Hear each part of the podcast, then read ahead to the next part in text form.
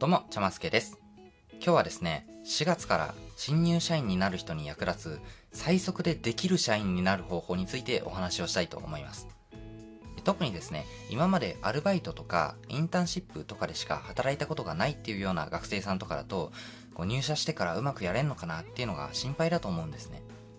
そこで今回は社会人最初の階段を最速で駆け上がるための成功法則をお届けしたいと思います。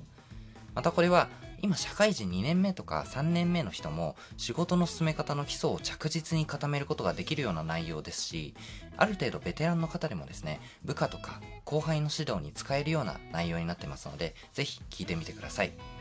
このポッドキャストではですね、こんな風に日常生活のためになるようなお話を毎週お届けしています。ぜひ番組の定期購読登録をお願いいたします。で今日のテーマはですね、周りから信頼される ToDo 管理のやり方についてです。まあ、ToDo 管理っていうのは自分がやるべきことを管理していくことですよね。で、これまあ仕事ではもう社会人として当たり前にやることなんじゃないのっていうふうに思う方もいると思うんですけども、実際はですね、社会人2年目とか3年目とかでもできてない人ってザラにいるんですよ。でそういう人ってやっぱり周りから信頼されてないんですね。でこの ToDo 管理ができてないって今までアルバイトとかでしか働いたことがない人にとってはどういうことなのかイメージがなかなか湧きづらいと思うんです。例えば普段の日常生活でも家を出るときに電気を消し忘れたりとか図書館に返す本を返し忘れたりとかそういううっかりミスうっかりやるべきことをやり忘れるってことありますよね。そういうことって社会人になってからも仕事でも起こり得ることなんです。でもこういう日常生活とビジネスの現場とで大きく異なる点っていうのがあるんですね。それが何かというと、圧倒的な量です。仕事で発生する to do っていうのは、普段の日常生活とか学生生活とは比べ物にならないほど大量の to do が発生します。まあ、これだけだとイメージしづらいと思うので、一つ例を挙げてみます。例えば、あなたが会社で上司からこんな風な指示を受けたとします。じゃあ次の会議で議事録取って参加者にメールで送っといて。この時、どんな ToDo が発生したと思いますか？これに対して、議事録を取るとメールで送るの2つだと思った人はちょっと危ないです。実は他にも ToDo は発生しています。例えばですね、まず、そもそも会議に参加するという ToDo があります。これ結構忘れがちで、 ToDo 管理はしてるつもりでも、スケジュール管理を怠ってしまうっていうパターンですね。会議に参加して議事録を取ろうっていうのを覚えてたとしても、もう肝心の会議に参加するのを忘れてしまって上司から怒られるみたいな新入社員よくいます。あとはですね、他にも参加者の名前を確認するっていう ToDo があります。これどういうことかっていうと、会議の議事録って多くの場合、誰が参加したのか名前を書くんですね。また、参加者に議事録をメールで送っておいてという指示なので、誰が参加したのかを知らないと、宛先としてもう登録できないので、メールが送れないじゃないですか。なので、会議の参加者を知るっていうことは絶対に必要になります。そして、新入社員っていうのは大抵、まだ社員の顔と名前が一致してないので、会議の現場に行って参加者の顔を見たとしても、名前がわからないんですね。なので、誰が会議に参加するのかを事前に上司に確認したり、会議が始まる前に一人一人に挨拶して確認するっていう to do が発生します。あとは、会議で話していた内容について上司に質問、確認をするっていう to do ですとか、書いた議事録を上司に確認してもらって、この内容でメール送っていいですよっていう OK をもらうっていう to do もあります。やはりですね、新人だとどうしてもこう会議で話してる内容を理解できないっていうことがたくさんあるんですね。やっぱりこう、普通にこう学生を送ってきた人からすると、分かりにくいビジネス用語とか、まあ、言い回しとかがたくさん登場するので、まあ、会議を聞いてても全然わかんないっていうことが最初の方は結構あるんですね。で、それを一つ一つ全部会議の中で質問してたりしたら、会議が進まなくなってしまいます。なので、入社して最初の方っていうのは、もうとにかく話がわからないながらも、参加者が話してたことを一言一句記録にとって、会議が終わってから上司に、これってどういう意味だったんですか？とか、これってこういうことで合ってますか？っていうふうに確認しながら議事録を完成させていくことになります。また、これは議事録を参加者にメールで送る時のメール文についても同じことが言えます。やっぱり新社会人だと会社の中でのメールの書き方なんて教わってこないですしまたその会社によってスタイルが違ってたりするんですね。なので議事録を送る時のメール文も上司とか先輩にチェックしてもらうっていう ToDo が発生します。どうでしょうか？次の会議で議事録取って参加者にメールで送っておいてっていうたった一言の指示からこんなにもたくさんの ToDo が発生してしまうんです。でこういった指示が1日に何度も何度も言い渡されるのでちゃんと ToDo 管理をしないと絶対にやり忘れが発生してしまいます。そして ToDo をやり忘れるたびに周りからの信頼は少しずつ失われていきます。その結果人事評価でいい結果を出せなかったり重要な仕事を任せてもらえなくなったりします。しかも多くの社会人新社会人っていうのは学生までの日常体験を背負ったままオフィスワーカーにそのままなるので ToDo 管理がそこまで大事なものだなんてなかなかわからないんですよね。なのでこのポッドキャストを聞いた皆さんはすごくラッキーです。今日はですねぜひどうやったら正しい ToDo 管理ができるかっていうのを持って帰ってください。そして入社してから実際にやってみてああいつ他の新人より信頼できるなと思われるような人になってください。ということで正しい ToDo 管理のやり方についてお話をします。といっても、どういう ToDo 管理をしたらいいかよりも、どういう ToDo 管理をしたらダメなのかから説明した方がイメージがつきやすいと思うので、まずは最悪の ToDo 管理のやり方からお伝えしようと思います。これをやると確実に ToDo のやり忘れが発生してしまう。だけど多くの新社会人がやりがちっていう ToDo 管理のやり方があるんです。それが何かというと、記録ではなく記憶で ToDo 管理するということです。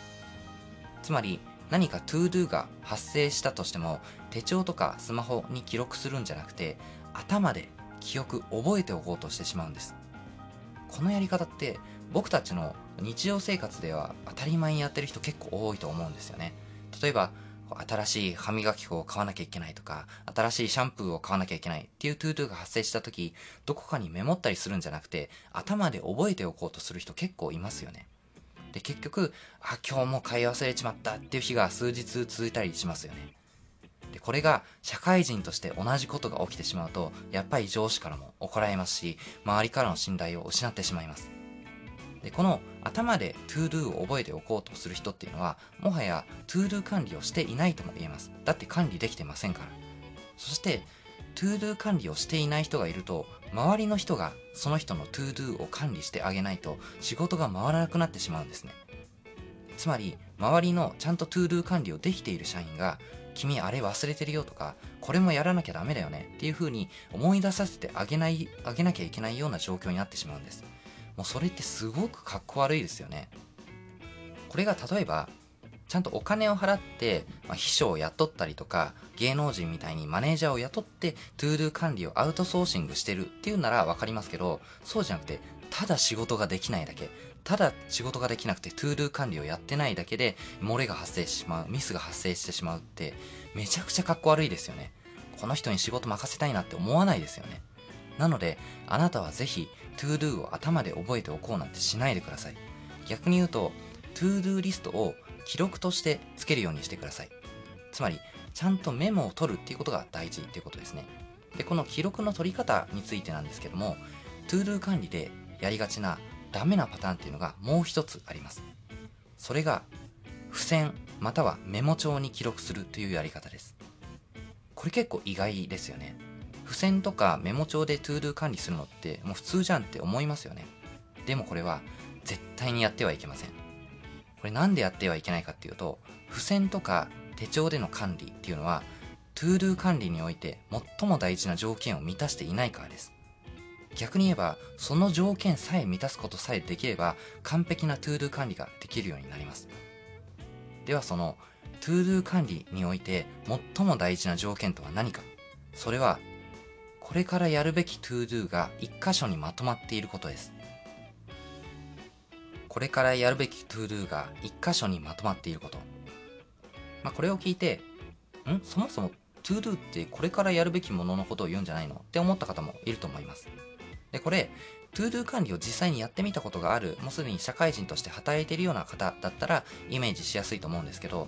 ToDo を管理しているリスト、つまり ToDo リストって通常、これからやるべき ToDo とすでに終わった ToDo が混ざり合って記載されているんですよね。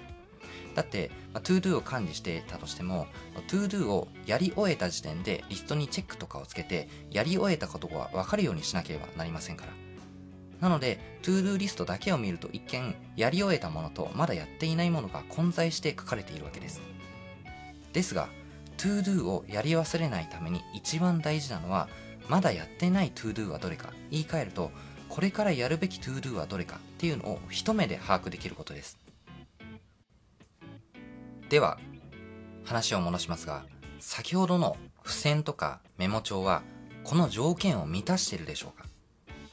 付箋やメモ帳での管理で、これからやるべき ToDo はどれかを一目で把握することができるでしょうか？ここまで聞いても、いや、できそうじゃない？って思う方もいるかもしれません。まあ、確かにですね、付箋とか結構使いやすい面もあります。例えば、ToDo が発生したら付箋に書いて机に貼っておく。ToDo をやり終えたら付箋を剥がして捨てる。ってやれば、机の上は常にこれからやるべき ToDo の付箋だけになります。これ一見完璧ですよね。机を見れば、これからやるべき ToDo はどれかを一目で把握することができますよね。でも実はそこに大きな穴があるんです。それが何かというと、ToDo は机の前で発生するとは限らないっていうことです。例えば、会議室で会議に出た時に ToDo が発生するかもしれません。電車に乗ってる時にスマホに上司から指示が言い渡されるかもしれません。他の会社に訪問してお客様と打ち合わせをしている時に ToDo が発生するかもしれません。その時、付箋でどうやって ToDo 管理ができるでしょうか、まあ、こんな風に考える人もいるかもしれません。発生した ToDo を付箋に書いておいて、会社の机に帰ってから机の上に貼ればいいじゃん。まあ、確かに、それができれば問題ないように思います。ただし、それを完璧にできればの話です。考えてみてください。これをやりきるには、まずどこに行くにも常に付箋を携帯する必要があります。あの小さい付箋を会議に参加するたび、あるいは訪問するたびに絶対に忘れないようにして持っていかなければなりません。これが大きめの手帳とかならまだ忘れづらいかもしれませんが、小さい付箋をつい机の上に置きっぱなしにしてその場を離れてしまうということは容易に想像できますよね。さらにもっと深刻な可能性があります。それは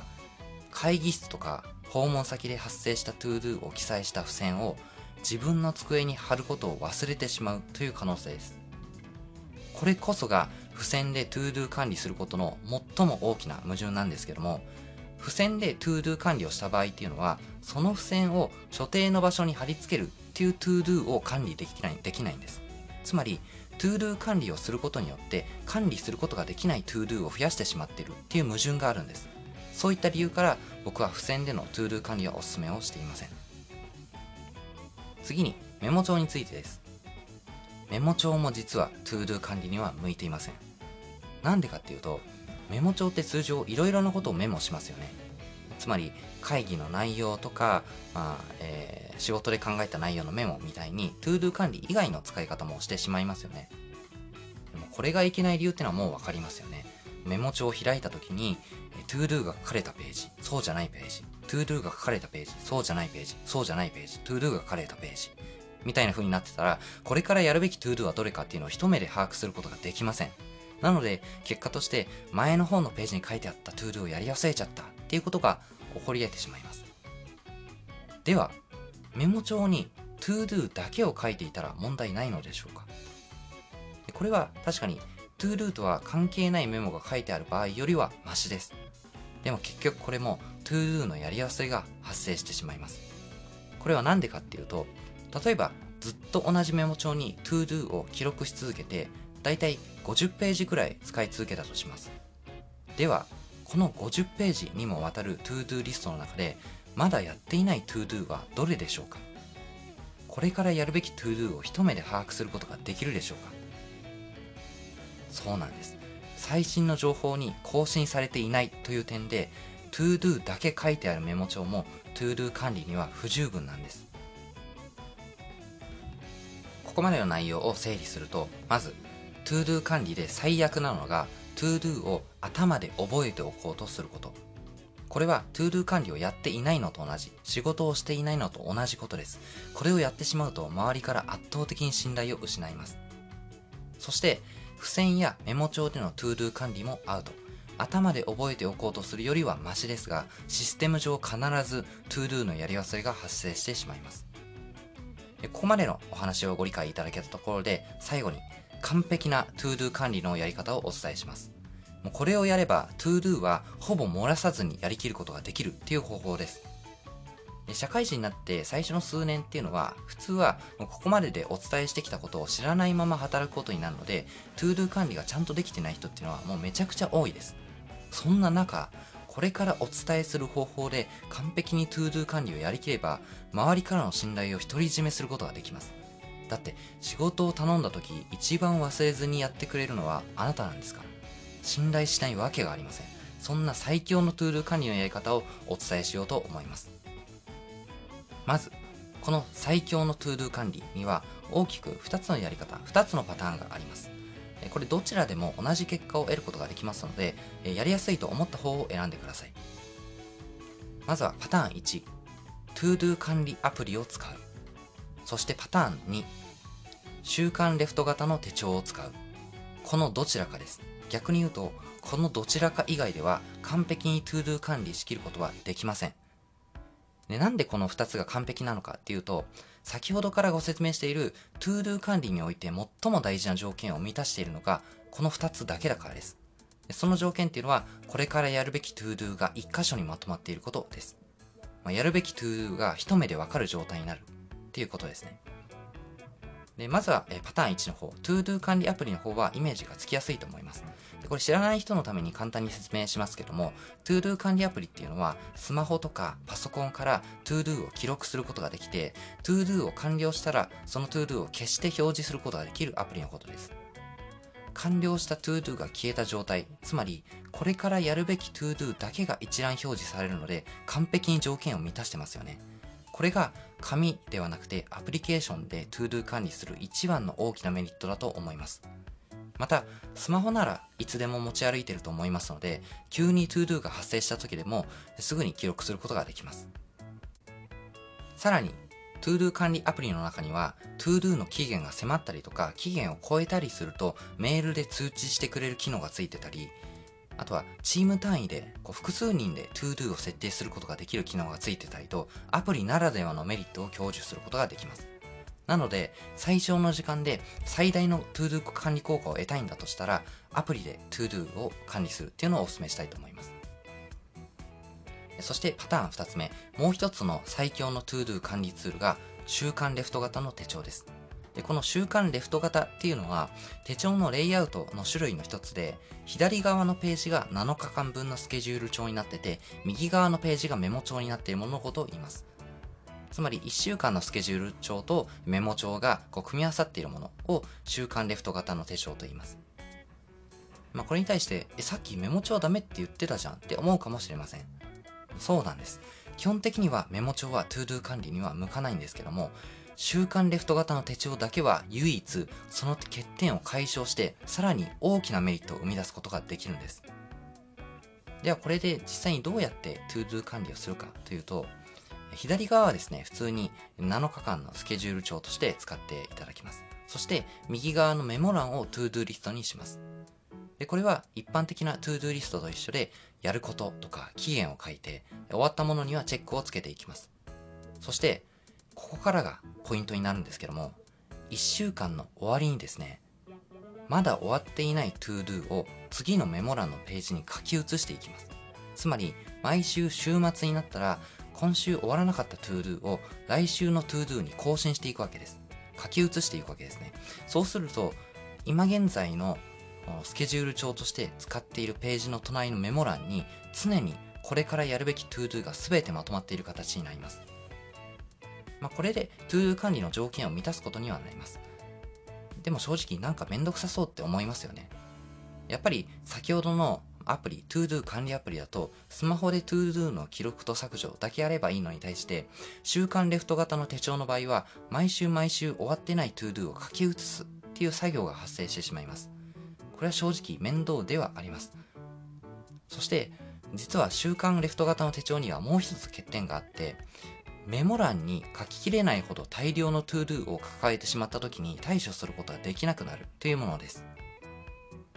これアプリの場合は事実上ほぼ無制限に ToDo を登録することができるのに対して紙の場合はどうしてもスペースに制限があります。なので大量の ToDo を管理できるという点においてはやっぱりアプリが最強です。ですが実は僕はアプリではなくて週刊レフト型の手帳の方を使っています。それは何でかっていうと実は手帳は手帳でアプリにはない良さがあるからです。週刊レフト型の手帳ならではの良さ。それはですね、タスクブロッキングというテクニックを使いやすいというものです。タスクブロッキングという言葉はあまり聞き慣れないかと思いますが、簡単に説明すると、to do をやる時間をあらかじめ抑えてしまうというテクニックです。つまり、スケジュール帳の中に to do を実行する時間をあらかじめ書き込んでしまうというテクニックですね。で、これ ToDo 管理でよくあるのが、やるべきことの一覧は把握できてるけど、時間管理ができずに ToDo の期限を過ぎてしまったっていうパターンです。これは ToDo リストを文字通りただのリストとして使ってて、いつどのくらいの時間をかけてやるのかを管理できてない時に起こりうる失敗です。でこの失敗を週刊レフト型の手帳であれば解消することができます。右側のメモ欄を使ってこう ToDo を管理してで左側のスケジュール帳で時間管理をすればいいんですでこれによって ToDo をやり忘れないだけではなくて合わせていつやるかまで設定することができるので生産性が爆上がりしますで実はですね ToDo 管理アプリの中にもカレンダーアプリと情報を共有することができるものっていうのもあるので似た状況は再現することができますですがやっぱり手帳の見開き2ページには見やすさ使いやすさの点では叶いません。ページの左側がスケジュール帳になってて、右側が ToDo リストになってるっていう、このもう一覧性というか見やすさにはもう叶いませんね、絶対。そして、この毎週、週末に終わりきらなかった ToDo を書き写さなければいけないっていうデメリットについてですが、僕はですね、これを逆にメリットに転換しています。これどういうことかっていうと、ToDo の書き写しという作業を通して1週間ごとの振り返りを行うことができるんです。例えば、今週はどれくらいの ToDo をやりきることができたんだろうか。あ、こんなできたのか。とか、逆に、どんな ToDo をやり残してしまったんだろうか。あ、僕はこういう系の ToDo を苦手にしてるんだな。これ2週間前からできてない ToDo だ。そろそろやらなきゃだな。とか、えー、先月こんなことやってたんだ。みたいに、日記みたいな使い方ができるわけですね。自分の実績を振り返ることによって、継続的な学習と改善が可能になります。そして週刊レフト型の手帳にはもう一つ欠点がありました。メモ欄に書ききれないほど大量の ToDo を抱えてしまった時に対処ができなくなるというものです。僕はこれを逆にこのページに入りきらないほどの ToDo を抱えたらやばいというサインとして使っています。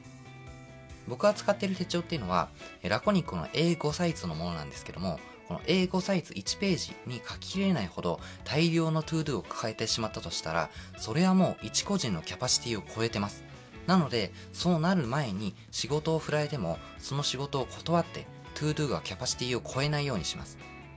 これ結構重要なポイントなんですけども、仕事を断るのも仕事のうちです。だって、結局できない仕事を引き受けたとしても、相手に迷惑がかかるだけですから。ただ、自分はどこまでなら仕事を引き受けても大丈夫かってなかなか判断するのが難しいんですよね。そこで、その判断、判別に使うのが英語サイズ1ページの ToDo リストというわけです。このページが ToDo リストで埋め尽くされそうになったら、もうそれがサインとなって、あ、これやばいなと察知することができるんです。そんなメリットが週刊レフト型の手帳にはあります。で、これアプリを使うか、手帳か、手帳を使った方がいいかっていうのはもう本当に好みによると思います。簡単な方がいいならアプリの方が簡単ではあります。電車の中とかでもスマホで確認したり記録がしやすいですから。ただまあ、会社によってはですね、人前でスマホをいじることに反発する人っていうのが一部いたりとかですね、職業によっては電子機器持ち込み禁止の部屋で働くっていうケースもあるので、そういう場合は手帳でもできるんだよっていうのを覚えておいてください。でまたですね、手帳には手帳の良さがありますので、特に制限がないのであれば、とりあえずどっちも試してみて、自分に合う方を続けてみるっていうのがいいんじゃないかなと思います。そういうことで、今日は周りから信頼される ToDo 管理のやり方についてお話をしました。他にもですね、こういうためになるようなお話を毎週月曜日に配信をしています。また聞きたいなと思っていただけたら、ぜひ番組の定期購読をお願いします。Spotify で聞いている方はフォローボタンから、Apple のポッドキャストアプリで聞いている方は購読ボタンから、Google のポッドキャストアプリで聞いている方は定期購読ボタンから無料で登録することができます。また Twitter もやってますので、番組の概要欄からぜひフォローしてください。では次のエピソードでお会いしましょう。お相手はちゃますけでした。